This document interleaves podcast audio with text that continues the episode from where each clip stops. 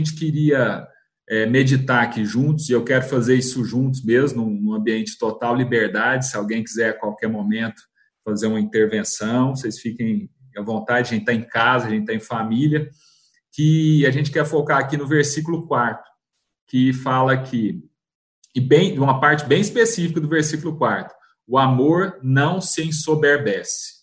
Esse é o, o nosso ponto hoje, né? E meditando, né, sobre sobre essa palavra, né, soberba, né, o que que é a soberba, né, um sentimento de superioridade sobre os demais, né? Isso que é a soberba, se você pega lá no, no dicionário.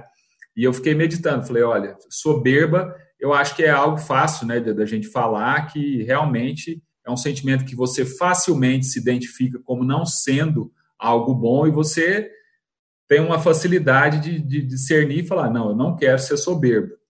Então eu fiquei imaginando se a gente tivesse aqui reunido e eu perguntasse aqui quem quer ser soberbo na vida aqui, acho que ninguém levantaria a mão, né? É, mas aí a gente vai pensando em outras vertentes dessa palavra, né? Em outras faces da soberba, né? E aí eu já pensei assim na palavra orgulho.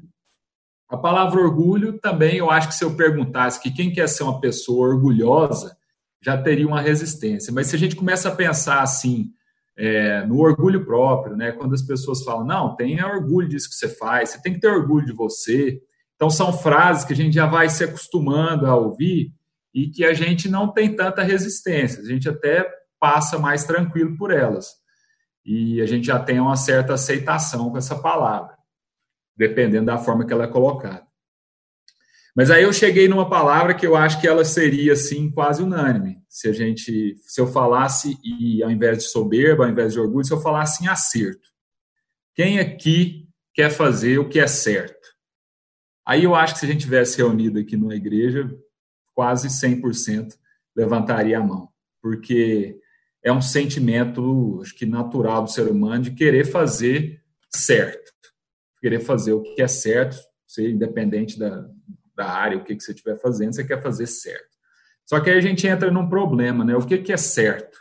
O que, que é o certo? O que, que é o errado? Né? Se a gente for olhar também no dicionário, certo é o exato, né? sem erros. E é difícil né, a gente chegar e poder dizer que algo que a gente fez é sem erros. Né? Então, o que eu fui meditando aqui, refletindo, é que essa, na verdade, é uma forma mais sutil que a soberba acaba entrando nas nossas vidas. Né? A partir de querer fazer o certo, querer muito fazer o certo, se esforçar muito para não errar de forma alguma. E isso, na verdade, é um orgulho, é uma forma da gente acabar agindo com, com soberbas na, nas nossas vidas. Né? Eu acho que hoje isso é muito comum, é, nesse momento aí que a gente está vivendo de, de pandemia, né? É, tem sido muito comum a gente ver nas redes sociais, nos jornais, as pessoas sempre procurando ter a opinião certa, a opinião precisa, a opinião exata, que né, contra ela não vai ter qualquer argumento. E aí fica uma briga de, de argumentos. Né? Eu estou mais certo que você, enfim. É, a gente tem visto, acho que esse ambiente aí está tá muito vivo. Né? E, e Paulo, aqui nessa, nessa época, né, na, na, quando ele escreveu essa carta aqui para Corinto, eu creio que ele sentiu um sentimento assim, e que existia um sentimento parecido né, na, na igreja lá de Corinto, porque as pessoas, é, ele relata aqui né, mais no início do capítulo, é, estavam se dividindo ali na igreja entre grupos para dizer que um era mais certo que o outro, né? Então, uns lá se reuniam e falavam: Olha, não, eu sou de Apolo, eu sou de Paulo, outros falam, não, eu sou mais espiritual ainda, eu sou de Cristo. E, e nesse sentido, a igreja estava rachada com várias divisões.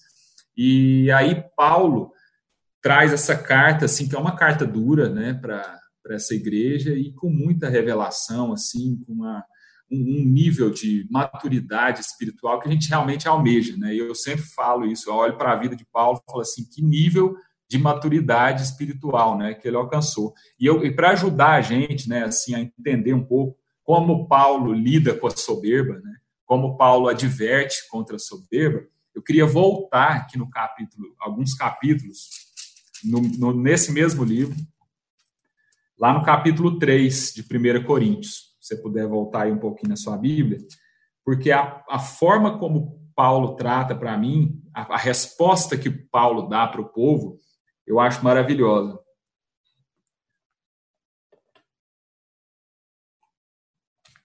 Capítulo 3, versículo 21. Então tá lá aquele ambiente de divisão, uns falando eu sou de Paulo, outro de Apolo, e aí olha a resposta de Paulo. Portanto, ninguém se glorie nos homens, porque tudo é vosso. Seja Paulo, seja Apolo, seja Cefas, seja o mundo, seja a vida, seja a morte, sejam as coisas presentes, sejam as futuras, tudo é vosso, e vós de Cristo, e Cristo de Deus. Assim, pois, importa que os homens nos considerem como ministros de Cristo, despenseiros dos mistérios de Deus. Ora, além disso, o que se requer dos dispenseiros é que cada um deles seja encontrado fiel. Todavia, a mim, muito pouco se me dá de ser julgado por vós ou por tribunal humano. Nem eu, tampouco, julgo a mim mesmo porque de nada me argui a consciência. Contudo, nem por isso me dou por justificado, pois quem me julga é o Senhor. Portanto, nada julgueis antes do tempo, até que venha o Senhor, o qual não somente trará plena luz as coisas ocultas das trevas, mas também manifestará os desígnios dos corações, e então cada um receberá o seu louvor da parte de Deus. Amém? Irmãos, eu acho muito forte essa, essas palavras aqui de Paulo, porque ele tem um, um senso né, de, de identidade. Né? As pessoas estavam ali, muitos tentando é, exaltá-lo né, e tudo, e ele fala: Olha, eu não estou aqui preocupado com o julgamento que eu vou receber de vocês, nem o julgamento de qualquer tribunal humano. Você vê que isso aí não atinge Paulo. Então, é uma pessoa que adquiriu uma, um nível de maturidade espiritual, um nível de humildade, né? essa humildade que só o Evangelho nos transforma, né? só o Evangelho que é capaz de nos dar. E aí eu queria focar muito nesse versículo 3, porque quando ele fala isso, a mim pouco me importa ser julgado por vocês, é uma fala muito forte, mas se a gente parasse nela, eu diria assim que a gente já ouviu muita coisa parecida por aí. Porque, para mim, assim, eu não sei vocês, mas eu já ouvi bastante discurso desse tipo. As pessoas virarem assim uma para outra e falam: seja você mesmo, acredite em você, vai lá, você é isso, você é aquilo, não importa com a opinião alheia. E aí você, você pode, você, você, você, muito focado no eu, né? A gente ouve muito isso por aí. Mas aí Paulo vai além, ele dá um passo adiante que eu, aí eu acho tremendo, porque nem eu tampouco julgo a mim mesmo. Então, assim, eu não importo com o julgamento de vocês, nem com o julgamento que eu tenho a meu respeito. E ele segue no versículo 4, porque eu olho para a minha vida aqui, parece que não tem nada de errado, não tem nada que me argue a consciência. Mas mesmo assim, eu não tenho a capacidade de julgar e dizer que eu estou certo. Então, assim, é um nível de, de maturidade muito grande. Eu, e essa palavra, ela mexe comigo, eu acho ela muito forte, porque eu acho que ela é basilar, ela é fundamental. Ela é ela fundamenta para que a gente desenvolva uma caminhada de aprendizado com Cristo. Essa, essa sim é a primeira. A gente tem que esquecer o nosso eu, tirar o nosso eu do centro, né? E, e pensar mais no todo, pensar em nós, né? Entender que o centro é, é, é, ser como Cristo foi, né? E foi isso que ele fez, né? Ele nunca colocou o eu em primeiro lugar. E aí o que o Paulo está fazendo aqui é entender exatamente isso. E, e, eu acho isso maravilhoso. Tanto a gente até comenta isso aqui em casa, né? Que a, o Sermão do Monte, isso é tão basilar, isso é tão primordial que o Sermão do Monte começa a primeira coisa que Jesus fala é sobre os humildes de espírito. Então, assim, na nossa caminhada né, de, de fé, na nossa caminhada de Cristo, eu, eu, creio que isso aqui é um princípio muito basilar. E, e essa é uma dificuldade, e é uma luta diária. E eu acho que o Paulo é uma pessoa que entende isso porque ele sabe das suas limitações. Né? Paulo é aquele que lá em na carta para Romanos ele deixa claro que assim o bem que ele quer fazer ele não faz, mas o mal que ele não quer, ele acaba fazendo. Então, porque ele tem essa consciência, ele chega nesse nível de falar assim: não, o meu julgamento aqui não é bom. Quem me julga é o Senhor. Então a consciência não me argue, mas quem me julga é o Senhor. E, eu, e assim, eu, eu para mim, isso é tão forte. Eu tive um, um, algo que me auxiliou muito nesse entendimento. Foi um livro do Tim Keller, que é um livretinho assim muito pequeno. Você lê ele numa sentada, mas a profundidade do co conteúdo dele é, é gigantesca. Que ele chama Ego Transformado. Porque o que Paulo entendeu e o que ele está nos ensinando aqui é uma transformação absoluta do ego. Né? Que se a gente entendesse isso, né? se a gente pudesse entender isso com a maior facilidade, é, é maravilhoso. Né? E o Tim Keller ele traz lá é, algumas características do ego do ser humano. Quatro características que eu olho para mim, eu olho para nossa sociedade assim, e eu vejo uma forma muito clara. Primeiro ele fala lá, o nosso ego ele é vazio. Então, o ser humano tem um vazio dentro dele que ele sai desesperadamente tentando preencher de alguma forma. Né?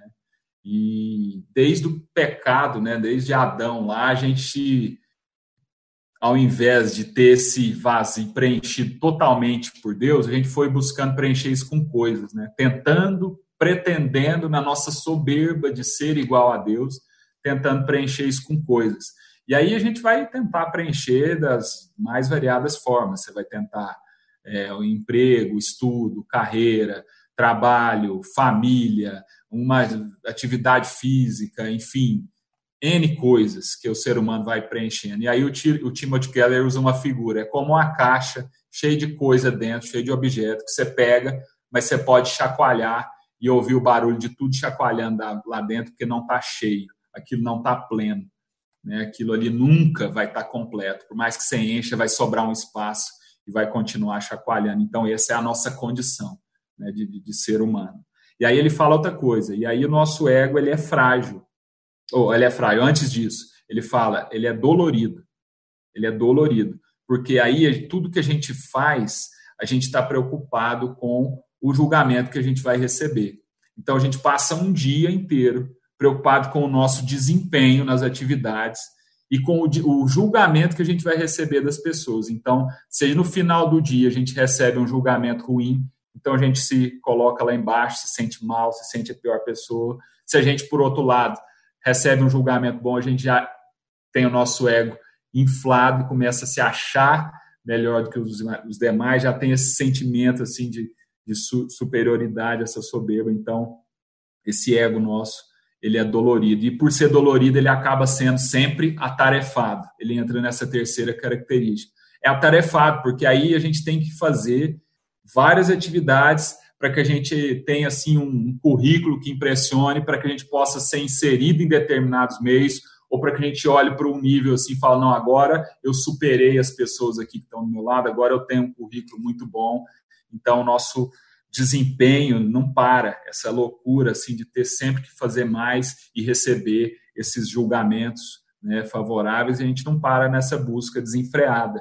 E aí, finalmente, ele chega no, na quarta característica, que é a fragilidade do nosso ego, como o nosso ego acaba sendo frágil. E aí ele usa isso em duas perspectivas. Tanto se você tiver um ego muito inflado, ele compara isso a um balão cheio de água, né? Se você está cheio de si, se você se acha realmente muito bom naquilo que você faz, naquilo que você desempenha, se você acha que você está sempre acertando, você é como um balão cheio de água, que a superfície dele é bem frágil, está pronta para estourar a qualquer momento. E a solução para isso não é você achar que você é a pior pessoa do mundo, você ficar com aquela baixa estima, né? falar assim, não, então eu não presto para nada, eu vou ser aquela pessoa, aquele coitado, eu não sirvo, e aí você entra nessa, né, e seu, o seu ego vai ficar parecendo um balão cheio de ar, né, tá cheio de nada, mas quando ele está muito cheio de ar, a superfície dele fica frágil da mesma forma e pronta para entrar em colapso, pronta para estourar a qualquer momento. E como eu vejo, né, que o ser humano é dessa forma, a gente vive dessa forma.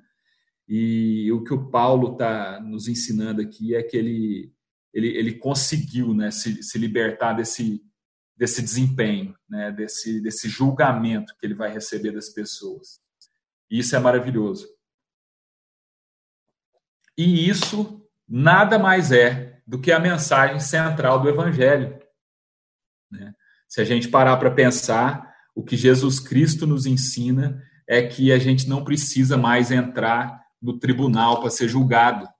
O nosso desempenho, as nossas atividades, as nossas tarefas não precisam mais ser julgadas se elas foram certas, se erradas, se elas foram adequadas ou não, porque ele foi julgado por nós. Amém, meus irmãos? Então, o que Cristo faz por nós é nos livrar do sentimento da culpa. Se você errou, se você acha que está fazendo tudo errado, que você tá, atrapalhou sua vida, meteu os pés pelas mãos, meu irmão, a culpa não deixa ela entrar no seu coração. A culpa não faz parte mais, não cabe mais a nós. O julgamento que interessava para todos nós, ele já aconteceu. E Cristo já nos dá essa sentença de libertação. Deus nos livrou desse sentimento de culpa, graças a Deus.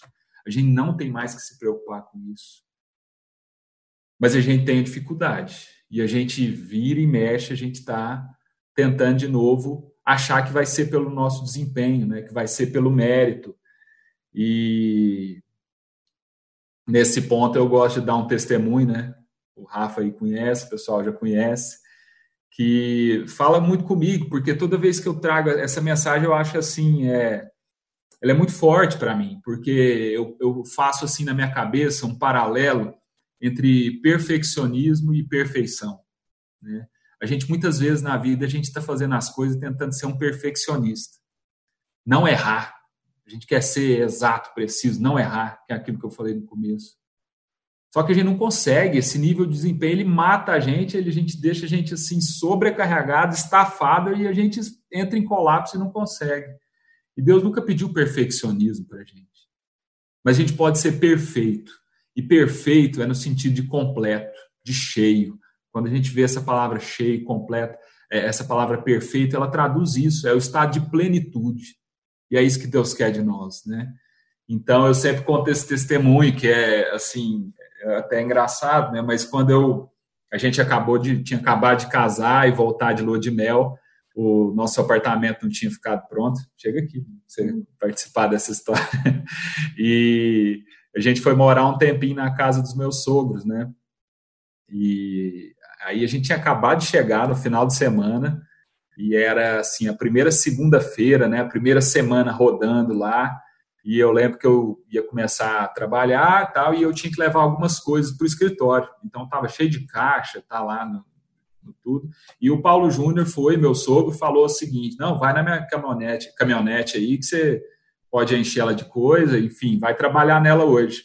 Eu falei, beleza, né? Então vamos mais fácil, enchi ela de caixa, fui lá, primeiro dia na casa dos sogros, primeira semana, primeira segunda-feira, né? Primeiro primeira vez que ele te emprestava. Primeira carro. vez que ele me empresta o carro, aquela coisa. E eu tava, e eu vou falar assim, minha, minha cabeça, né, era, era o seguinte sentido, gente, tô aqui na casa do meu sogro, eu vou ser um genro exemplar. Eu não vou trazer mais peso para casa eu vou, eu não vou errar. Aqui eu assim, eu, vou, eu, não quero pesar em nada a casa, em que eu puder ajudar, assim, eu quero contribuir, fazer a casa fluir melhor, não quero ser um peso para ninguém. Esse era o meu sentimento. E fui trabalhar no, no carro do sogro.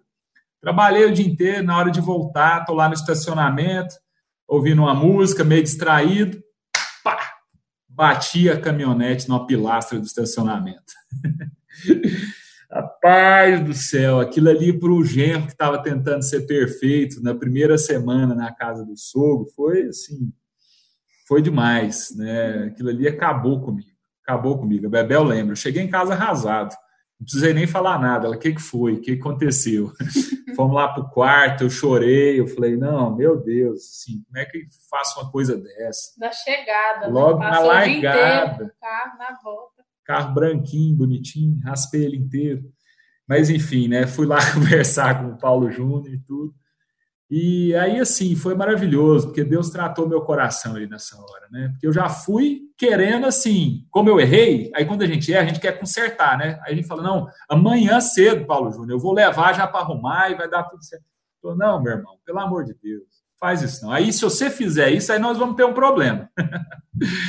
tá tudo certo, tá tudo em paz e assim. Tem nada que eu não possa emprestar que eu não possa dar. É, ele sempre fala isso. Não tem nada que você empresta que você já não, já não entregou, já, já não deu, né? E aí Deus tratou meu coração forte, assim, nesse, nesse momento, porque é isso, né? Deus não quer que a gente acerte em 100%. Deus não quer que a gente acerte em tudo. Deus não quer que a gente não cometa nenhum erro. Não é isso, né? Não é o desempenho nosso que vai fazer a gente merecer o amor de Deus. O amor já foi dado. O amor já foi dado lá na cruz e o que ele quer é que a gente esteja inteiro nas relações. Então, o que eu poderia ser ali naquela relação era ser um genro inteiro, sendo ali presente, entregando meu todo. Isso estava acontecendo e o Paulo Júnior estava vendo, então tá tudo certo, não tem problema. O que eu posso ser é um marido inteiro, para Isabel, que eu possa ser um amigo inteiro né, para vocês. E, e é isso, é, é, um, é um sócio inteiro, é um empregador, um empregado, é o, onde, onde quer que você esteja, o que, que você esteja fazendo, o que Deus espera de nós, né? São pessoas é, inteiras, pessoas formadas e não pessoas perfeccionistas que estão aí 100% preocupadas com o julgamento que vão receber. Sabe, eu acho que essa é uma, é uma mensagem simples, mas é uma mensagem muito forte. Ela, ela mexe muito comigo porque a gente tem que pregar isso todo dia para nós mesmos, né? O Lutero falava algo interessante, que a mensagem do evangelho tem que ser martelada na nossa cabeça todos os dias, né, para ver se ela entra. E, e, eu creio que é isso, a gente pregar essa mensagem todos os dias, que o julgamento já foi realizado, que a gente tem que tirar o nosso eu do centro, que a gente não precisa ficar preocupado em fazer o certo ou o errado, mas discernir o que é bom. Eu creio que é isso que se espera de um filho de Deus, né? Que Deus espera dos filhos dele. Discernir o que é bom, discernir o que é bom. E aí assim, para para concluir, né, eu vejo que não tem como a gente discernir o que é bom isoladamente. Um caminho de independência. Isso é algo que a soberba traz para a nossa vida, mas o amor não é soberbo, como a gente leu aqui. Né? O amor, ele não se ensoberbece. Então, o caminho nunca vai ser sozinho, né?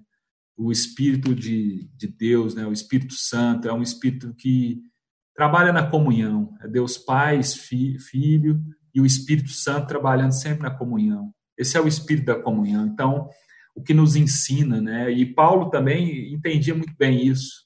Paulo estava aqui distante, né? Então ele estava aqui isolado, estava longe do pessoal do Corinto, mas ele estava entregando seu todo para eles aqui nessa carta. Ele entrega seu coração, ele entrega seu espírito. E ele manda Timóteo também, ele manda um amigo lá, né? Então isso é muito forte, né? Então você vê que nada é sozinho, né? O Espírito de Deus vai nos ensinar isso é, na comunhão né? que a gente realmente seja livre do nosso ego, que a gente tenha o nosso ego transformado, que a gente não busque fazer o que é certo, mas discernir o que é bom, e que a gente faça isso em comunhão. Né? Eu creio que é isso que o pai espera dos seus filhos, né? que, que a gente esteja realmente entregues, inteiros nas nossas relações. Eu, eu só para encerrar mesmo, eu estava conversando esses dias com é, a gente aqui em casa, né, e vendo o Renan, né, com a, com a Valentina lá, e a gente fica babando, né, nossa sobrinha tá com um ano, um ano, e meio de idade, começando a falar, mais ou menos igual o Miguel, começando a falar, começando a cantar, e ela cantando uma musiquinha, e a gente até cantando essa musiquinha lá no carro agora, é, e a gente fica cantando do jeito que ela canta, cantando errado, sabe? e eu fico pensando o pai, o Renan, olhando para a Valentina, assim, você pensa, você acha que o pai quer que a criança canta certa a letra da música? Não é isso. O pai quer ver a criança cantando. Ela sendo ali plena, uma criança de dois anos inteira, plena, naquele momento, né? Entregando o que uma criança de dois anos tem para entregar. Então é isso, meus irmãos, que a gente seja pleno, que a gente, a gente seja inteiro, perfeitos, mas não perfeccionistas. Em nome de Jesus. Amém.